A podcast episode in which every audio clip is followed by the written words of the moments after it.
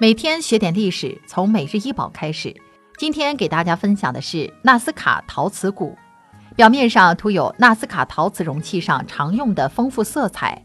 鼓的顶部是一个人脸，蛇从人物的下巴露出来，虎鲸勾勒出每只眼睛的轮廓。而在其后面，人物的头发显示为长蛇的蛇，现藏于纽约大都会艺术博物馆。在现代秘鲁的南部海岸。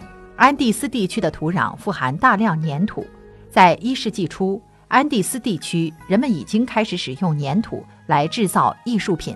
所有的陶瓷乐器，例如鼓，都是纳斯卡人手工制作的。其中最精致的是纳斯卡风格的那些。纳斯卡文明大约从公元前二百年到公元六百年，在秘鲁南部海岸繁荣发展。我们对纳斯卡文化的了解，大部分来自它所生产的陶瓷器具和艺术品，例如鼓。这个鼓不是为了日常使用而创建的，很可能是用于仪式崇拜和葬礼之类的。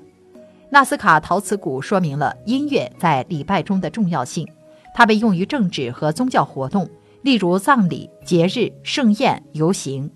鼓上艺术品所描绘的纳斯卡文化得以传播到整个地区。纳斯卡最终被瓦里征服，但其艺术风格一直持续影响着后来的文化。